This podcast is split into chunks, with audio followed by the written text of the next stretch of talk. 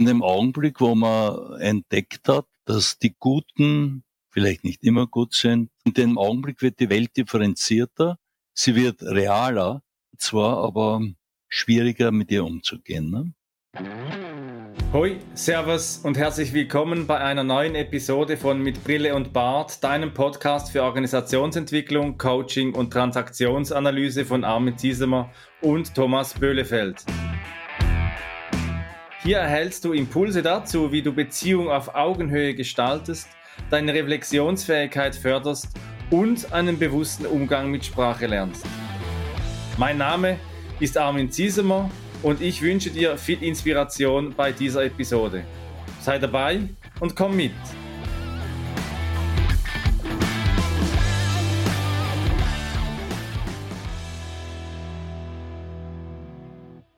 Herzlich willkommen beim Podcast mit Brille und Bart von Thomas Böhlefeld und mir, Armin Ziesemer. Heute, wir haben es angekündigt in der letzten Folge, die Nummer 6, dass wir uns heute in der Folge 007 mit der Lizenz zum Töten beschäftigen. 007 steht für James Bond seit 1962 als der erste Film James Bond jagt Dr. No erschienen ist und auch schon vorher das Buch Casino Royale 1953. Das Thema finden wir so spannend, insbesondere auch Thomas, der ein großer Fan ist, dass wir uns freuen, heute einen Gast mit dabei zu haben, der James Bond schon bedeutend länger kennt als wir. Und das ist Hans-Georg Hauser aus Österreich. Hans-Georg, es ja. freut mich, dass wir dich heute hier dabei haben dürfen bei unserem siebten Podcast mit Brille und Bart. Erzähl doch mal kurz, wer du bist. Okay, also ich bin Unternehmensberater, ich muss heute schon sagen gewesen, denn ich befinde mich seit einiger Zeit in einem Unruhezustand. Das heißt, ich arbeite nur mehr, wenn es mir wirklich Spaß macht. Und das kommt schon einmal vor, aber nicht so sehr häufig. Das heißt also, ich habe schon wirklich äh, etwas an Ruhe. Ja, wie ich dazu gekommen bin, das war eigentlich ein recht einfacher Weg. Mir hat das, was da so ich gesehen habe in Organisationen und so weiter, überhaupt nicht gepasst. Warum es mir nicht gepasst hat, habe ich damals noch nicht gewusst. So erst dann im Laufe der Zeit habe ich dazu gelernt und auch gelernt, was mir da eigentlich missfallen hat. Und so habe ich in sehr frühen Jahren be beschlossen, Unternehmensberater zu werden. Am Anfang war das eher so auf dem, heute würde man sagen, IT-Sektor. Damals war es noch eine ganz normale Datenverarbeitung. Und mit dem habe ich dann mich viele Jahre herumgeschlagen. Und dann habe ich beschlossen, das wird alles nichts. Ich muss mich um Menschen in Unternehmen kümmern. Jetzt war das zwar ein hehrer Ansatz, aber kein Mensch konnte mir sagen, wie man an Menschen in Organisationen rangeht. Denn all das, was es heute gibt, an psychologischen Konzepten, das gab es damals alles nicht. Das heißt, äh, Menschen wurden als Produktionsmittel gesehen, ne? das setzt man halt eben ein und das war's dann auch. Und ich bin so gerade so in diese äh, Zeit hineingekommen, wo die ersten Humankonzepte angefangen haben zu greifen. Organisationsentwicklung war damals so ein Schlagwort und ein Kernsatz der Organisationsentwicklung lautet ja, der Mensch steht im Mittelpunkt. Wir haben dann immer noch dazu gesagt und damit allen im Blick herum. also, naja, weil es ist so ein bisschen eine gefährliche Geschichte. Ne? Ihn so einfach in den Mittelpunkt zu rücken, ist zwar ganz schön und alle sehen ihn dann auch, aber was macht er da eigentlich wirklich? Ne? Aber die Beschäftigung mit den Menschen war für mich natürlich eine spannende Geschichte. Und nachdem ich ja schon mitten im Berufsleben gestanden bin und schon viele Jahre im Beruf gelebt habe, war für mich auch die Frage, wie, wo gibt's Konzepte, wie man mit Menschen umgehen kann? Und auf langer, mühevoller Suche, die ich jetzt in dem Einzelnen erläutern möchte, bin ich dann zur Transaktionsanalyse gekommen. Und plötzlich habe ich gesagt, jawohl, das ist ein Konzept, aus der Humanpsychologie. Das ist erstens einmal verständlich und zweitens einmal verstehe es auch ich und zweitens einmal kann ich damit auch in Organisationen etwas anfangen. Ich habe dann eine lange Ausbildung gemacht, bin mittlerweile oder schon seit längerer Zeit lehrender Transaktionsanalytiker. Das heißt, ich darf diese Lehre auch weitergeben.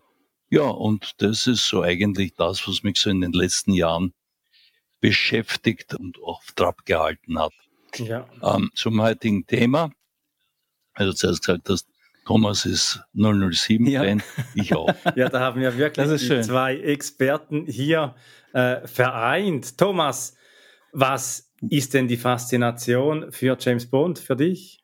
Also erstmal von mir aus Hallo zusammen. Ich habe noch gar nichts gesagt und angespannt gelauscht. Hallo zusammen, liebe Zuhörerinnen und Zuhörer. Hallo Armin, lieber Hans-Georg. Schön, dass du da bist. Freut mich total.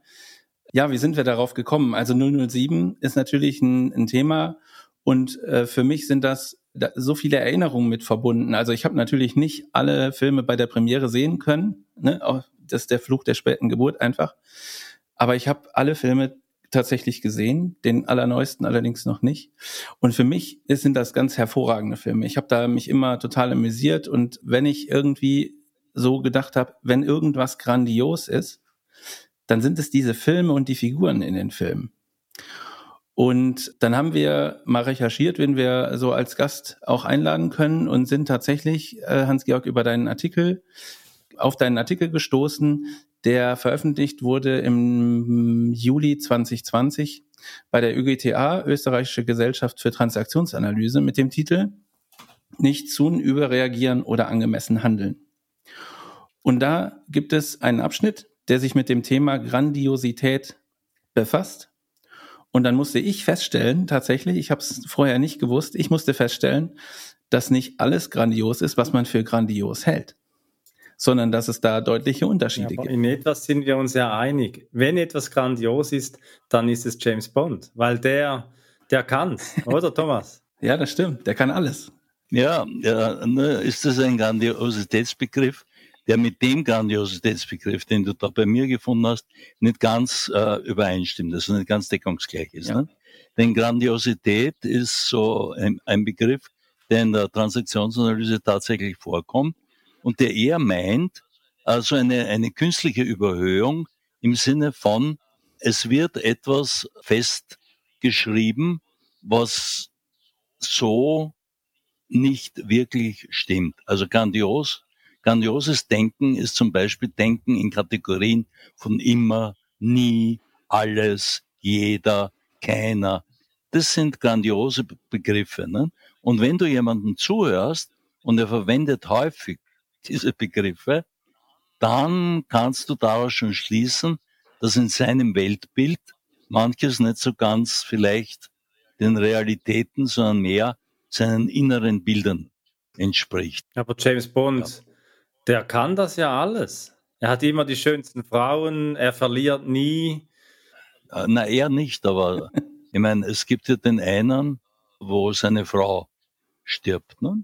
Ja. Und also da, da hat er irgendwo einen wunden Punkt, erstens einmal und zweitens einmal, das ist einer von den James Bond. Ich weiß auch nicht, ob es einer der äh, meistgesehenen war, aber da passiert eben etwas, was er nicht mehr wäre. Was ich denke, was die Faszination von James Bond ausmacht, ist sicherlich dieses, was du jetzt gesagt hast, Armin, also er kann alles, er hat die schönsten Frauen, so weiter. Also das macht sicherlich die Faszination aus. Und dann, dass er halt, und das ist auch so ein Punkt, immer wieder einen Weg findet, auch aus prekären Situationen, in die er ja in jedem Film gerät, ne? das ganz ehrlich. Immer ra rauszukommen. Ne? Übrigens, ich weiß nicht, ob ihr in eurer Jugend irgendwann mit Jerry Cotton gelesen oder gesehen habt. Jerry Cotton war so ähnliche Figur, ein amerikanischer FBI-Agent, der auch immer in jedem Roman in eine furchtbar prekäre Situation gerät, aus der er sich dann mit, weiß ich nicht, irgendwas immer befreit. Also ich denke, das macht sicherlich einen Teil der Faszination dieser Figur aus. Ne? Ja, also ich, ich denke also, auch, dass diese Figuren, eben James Bond und Sherry Cotton, die sind ja auch klar umrissen. Es ist deutlich, wer ist genau. gut, wer ist böse. Obwohl wir ja in der Vorbesprechung zu diesem Podcast auch herausgefunden haben, das hat sich ja auch verändert durch die Zeit. Genau. Im Grunde genommen entstanden sind die in einer Zeit, in der man zumindest geglaubt hat, dass alles sehr einfach ist. Also es gibt gute, die sitzen mehr im Westen und es gibt Böse, die sitzen mehr im Osten. Und damit war eigentlich diese Zweiteilung, ne, die ja immer wieder vorkommt, gut und böse, schwarz und weiß, Gott und Teufel und so weiter. Erstens einmal das eine ohne dem anderen gibt's nicht. Aber es ist irgendwie klar, ne? du hast also eine Sicherheit, dass wenn du dich auf der einen Seite zuneigst, dann bist du auf der richtigen Seite. Und zwar immer. Immer. Genau. Und das Böse verliert auch immer. Ja, und es macht aber die Welt auch so einfach. Ja. Ne? Und in dem Augenblick, wo man entdeckt hat, dass die Guten vielleicht nicht immer gut sind, in dem Augenblick wird die Welt differenzierter, sie wird realer, zwar aber schwieriger mit ihr umzugehen. Ne? Ja. Weil du mehr Konzepte, weil im Grunde genommen, nicht, in einer Schwarz-Weiß-Welt weißt du ja auch immer, was du tun musst. Ja, und das ist heute ja nicht mehr so einfach. In, die Komplexität hat Eben. Und auch in der Führung ist ja die Welt auch nicht mehr so einfach, dass klar ist, was ist rechts, was ist links, was ist geradeaus. Und hier stellt man ja auch immer wieder fest, dass äh, in Führungskreisen so der Begriff des Narzissmus immer wieder mal auch sich etabliert. Narzisstische Führungspersonen. Und Ja. was hat das dann mit, mit Grandiosität zu tun? Naja, ich denke schon, dass also Menschen, die äh, eben eher so dem narzisstischen huldigen oder die da sind, dass die sehr viel an Grandiosität mitbringen. Ne? Weil sie auch äh, im Grunde genommen dir eine Welt zeigen, die auch recht einfach gestrickt ist, ne? in der man im Grunde genommen eben auch weiß, was man zu tun hat. Also das ist so vielleicht einmal so ein erster Gedanke Ich- dazu. Und wenn man in, in Organisationen auf andere Rollen guckt, zum Beispiel auf die äh, von Mitarbeiterinnen und Mitarbeitern, die keine Führungsrolle haben, dann gibt es ja sowas wie Grandiosität auch. Ne, Zwar dann nicht in dem positiven Sinne, dass man sich so narzisstisch fü- fühlt und in den Mittelpunkt stellt, sondern eher so, das klappt doch hier eh nie, wenn wir was verändern. Ich komme nie irgendwie zu auf den Genau. grünen Zweig. Und das ist ja dann die übertragende Botschaft an der Stelle. Ne? Das stellst du auch fest, nämlich an, oder hast du festgestellt? Genau. Und da äh, hast du dann auch eben so, mein Grandiosität ist ja die Rechtfertigung für das, was vorher geschehen bzw. nicht geschehen ist. Ne? Also Grandiosität ist ja im Grunde genommen ein Konzept, das rechtfertigt, warum du entweder nichts tust, äh, warum du eben nicht weiterkommst, warum das alles nicht funktioniert und so weiter und so fort. Ne? Und ich weiß nicht, du hast ja angesprochen schon zuerst Passivität, ob es hier schon passt, so das Passivitätskonzept, auch aus der Transaktionsanalyse mal. von den Chiefs einfach einmal äh, zu erwähnen. Ja, Passivität ist im Grunde genommen Handeln, das nicht problemlösend ist. Das ist die Definition. Mhm.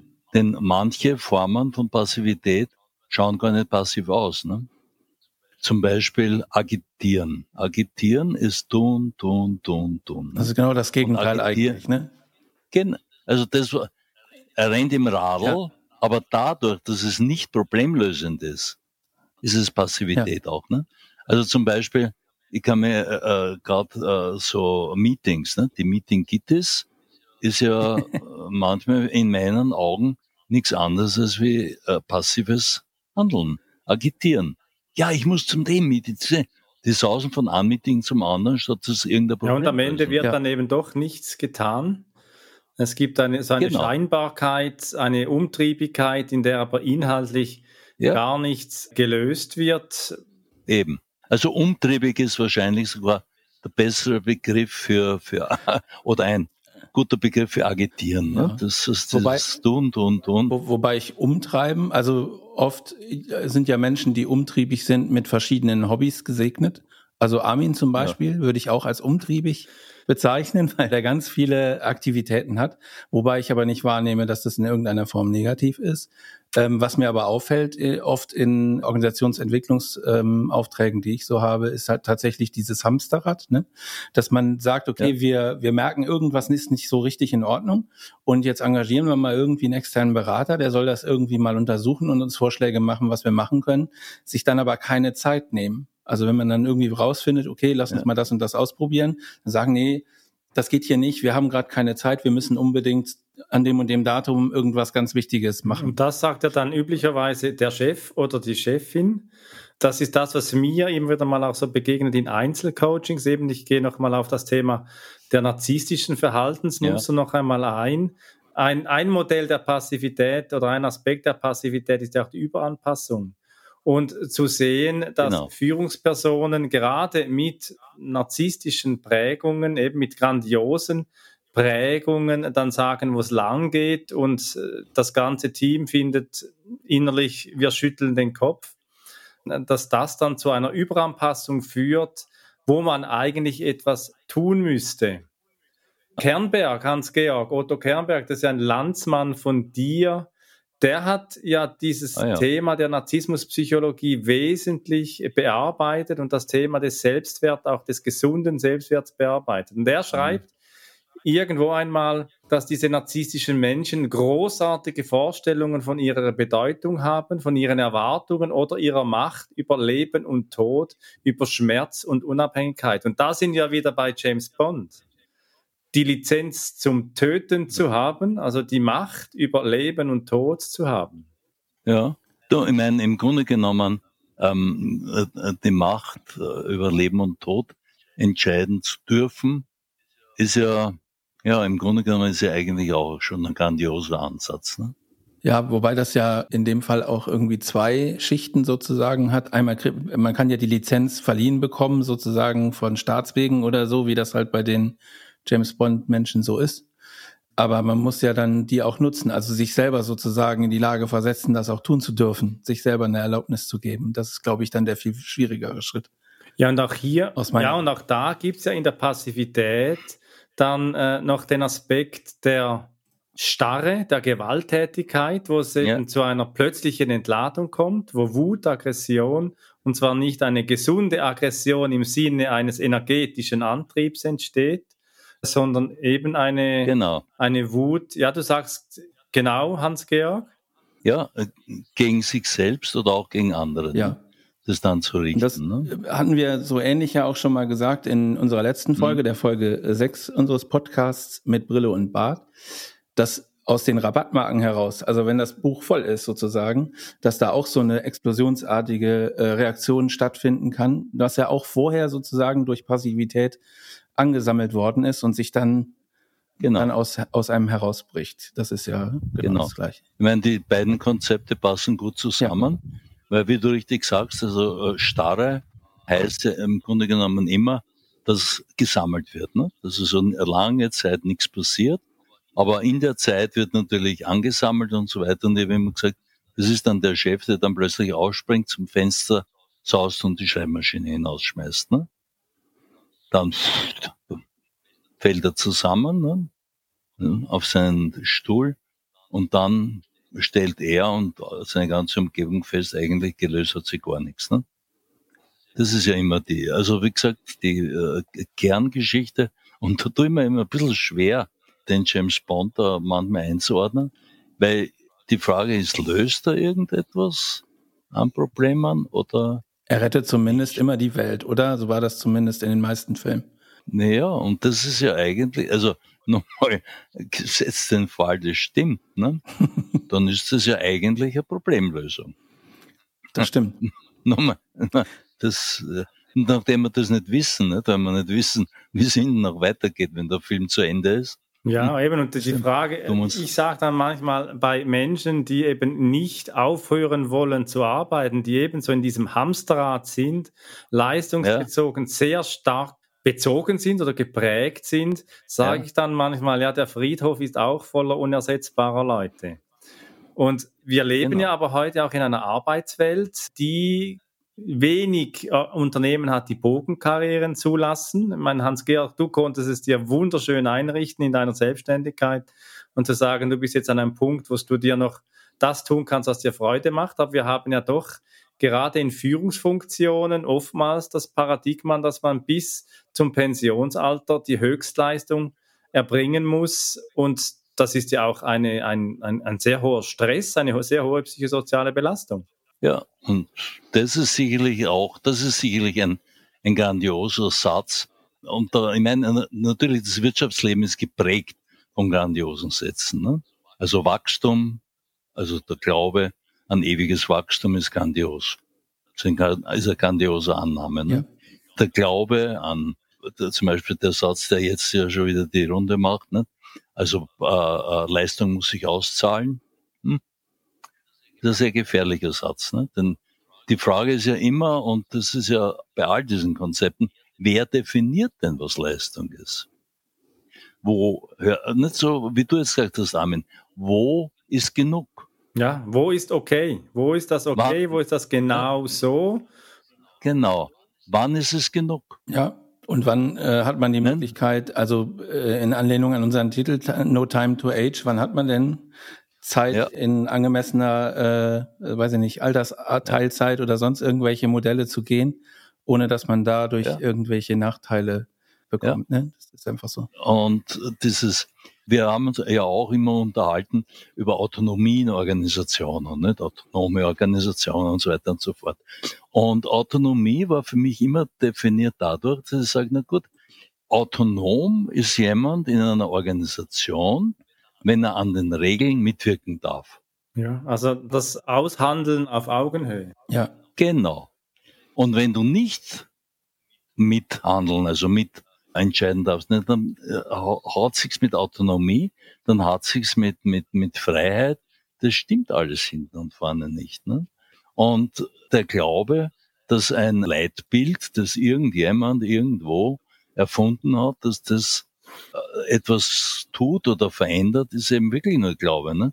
Ich habe immer gefragt nach Leitbildern, ne? weil ich habe das geliebt, mit Leitbildern umzugehen. Wenn Leitbildern steckt nämlich viel drinnen, was eben nicht stimmt. Ne? Das, du merkst sehr bald, wenn drinnen steht, Menschen sind unser höchstes Gut, dann erhebt sich sehr bald die Frage, und wie gehen wir mit dem um? Ne? Das ist am höchsten Gut, also nicht sehr pfleglich. Und das würde heißen, ne? dass eigentlich eine neue Arbeitswelt auch neue Leitbilder braucht. Unbedingt. Und das wäre dann auch das Lösungskonzept, um aus dieser Grandiosität auszubrechen? Genau. Ja. Genau, weil in dem Augenblick, wo du mehrere Sichtweisen zulässt, ist es mit der Grandiosität nicht mehr, mehr so leicht. Ne? In dem Augenblick, wo du alles ausrichtest in eine Richtung, breitet sich Grandiosität sehr leicht und sehr schnell aus. Ne? Das ist sehr schnell immer, das muss man immer so machen und das gehört sich und so. Das haben wir schon immer so gemacht. Genau. Ne? Und all diese Dinge werden natürlich durch Vielfältigkeit in Frage gestellt. Ne? Ja, und es ist wahrscheinlich auch ein richtiger Aha-Effekt, zumindest habe ich den auch schon mal so erlebt, dass wenn man in so eine Organisation reinkommt, wo dieses, ähm, hier ändert sich ja eh nichts, ich kann ja eh nichts tun, äh, Meinung vorherrscht, ja. Und man die dann dazu bewegen kann, versuch's doch einfach mal und sich plötzlich wirklich was bewegt und die plötzlich feststellen, okay, unsere Meinung über diese Organisation war ja vielleicht gar nicht mal so angemessen, ähm, dann entwickelt sich auf einmal eine total positive Energie und das ist echt schön zu erleben. Das ist ein wunderschöner genau. Schlusssatz, Thomas. genau, und wir kommen schon wieder zum Ende der siebten Folge, der Folge 007 No Time to Age, gemeinsam mit Hans-Georg Hauser aus Österreich, Thomas dir aus Köln und ich hier aus Schaffhausen. Hans-Georg, du sitzt ja in Gran Canaria.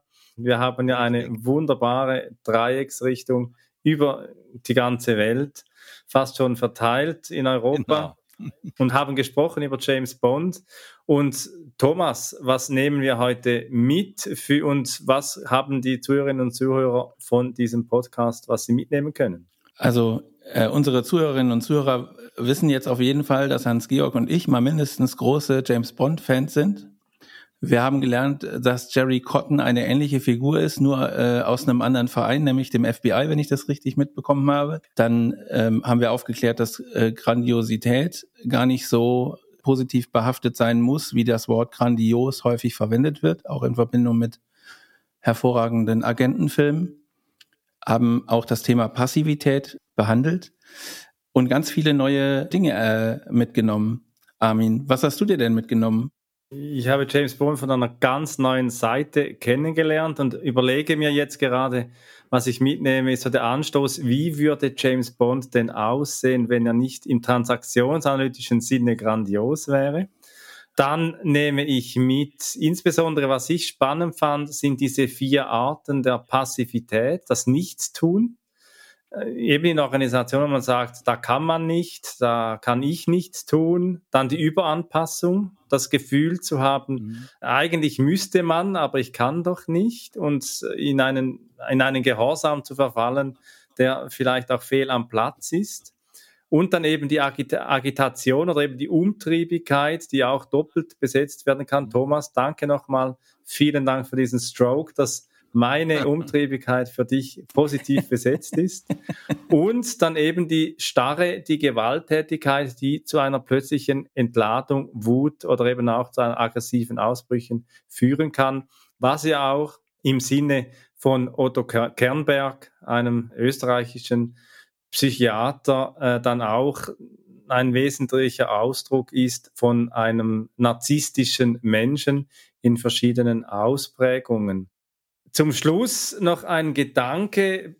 Hans-Georg, du hast ja in deinem Artikel ähm, noch verschiedene Fragen an den Schluss gestellt und eine, die ich auch dir, liebe Hörerinnen, lieber Hörer, nach diesem Podcast mitgeben möchte, ist die Frage, wo konntest du Passivität in den letzten Monaten beobachten? Und wenn ja, in welchen Formen? Das sind eben die Formen Nichtstun, Überanpassen, Agitieren oder Gewalttätigkeit. Ich äh, wünsche dir viel lehrreiche Momente und Erfahrungen im Nachdenken, im Reflektieren darüber, wo du Passivität in den letzten Monaten in deinem Leben, wo dir das begegnet ist. Und dir, äh, lieber Hans-Georg, ganz herzlichen Dank, dass du heute hier äh, mitgewirkt hast. Es hat wirklich großen Spaß gemacht, viel gelernt und wir konnten unseren Zuhörern und Zuhörerinnen mal ein neues Format vorstellen. Und äh, ich habe so den Eindruck, dass wir eine gute Wahl getroffen haben, dass wir äh, einen Gast eingeladen haben und dass es genau du warst. Du kannst dir äh, jetzt praktisch auf deine Homepage auch rein draufschreiben, dass du der erste mhm. Gast im Podcast mit Brille und Bart gewesen bist. Das ist historisch. Vielen Dank dir. Und ja, euch, liebe Zuhörerinnen und Zuhörer, wünsche ich eine schöne, nachdenkliche Zeit über unsere Podcast-Folge No Time to Age. Wir hören uns beim nächsten Mal. Ja, und das nächste Mal, da suchen wir wieder einen Helden auf. Und das nächste Mal wird Wilhelm Tell sein und mit dem Untertitel Es war einmal und ist noch heute. Bis dann grüßen wir dich herzlich und äh, wünschen dir eine gute Zeit. Mir fällt gerade eine Geschichte ein, die nämlich gerade zu dem Thema etwas tun oder nichts tun ganz gut dazu passt. Ne? Und zwar sie handelt von einem Mädchen, das glaube ich jeder kennt, nämlich Dornröschen. Ne? Dornröschen liegt halt in ihrem Jahrhunderte dauernden Schlaf ne? und schläft halt die ersten 100 Jahre und nach 100 Jahren ne, wacht sie auf, schaut sich um, weit und breit kein Prinz, nix. Legt sie sich wieder hin und schläft weiter. Ne? Sie schläft die nächsten 100 Jahre. Nach wieder 100 Jahren wacht sie wieder auf, schaut sich um, kein Prinz weit und breit, um sie zu retten oder sonst irgendetwas. Ne? Na, sie legt sich hin, schläft weiter, schläft noch einmal 100 Jahre. Nach wieder 100 Jahren macht sie auf, schaut sich um, wieder weit und breit. Kein Prinz sagt sie, scheiße, jetzt muss ich immer selbst helfen, jetzt stehe ich auf und mache was. Also ist vielleicht eine Geschichte, die anregen soll dazu, wann nicht andere was tun für dich, mach selbst. Wenn dir diese Episode von Mit Brille und Bart gefallen hat, dann zeig uns das mit deinem Like und abonniere gleich den Kanal, damit du keine Folge verpasst. Alle Links zur Folge findest du in den Show Notes. Da findest du auch unsere Kontaktdaten, wenn du uns etwas mitteilen möchtest. Wir sind verfügbar in Deutschland, Österreich, der Schweiz und natürlich remote, wenn du Orientierung und Begleitung für deine Veränderungsprozesse suchst. Teile diesen Podcast mit Menschen, die davon profitieren können und lass eine Rezension bei Apple Podcast da. Ich bin Armin und wünsche dir bis zur nächsten Episode eine gute Zeit. Komm mit und verbinde Perspektiven.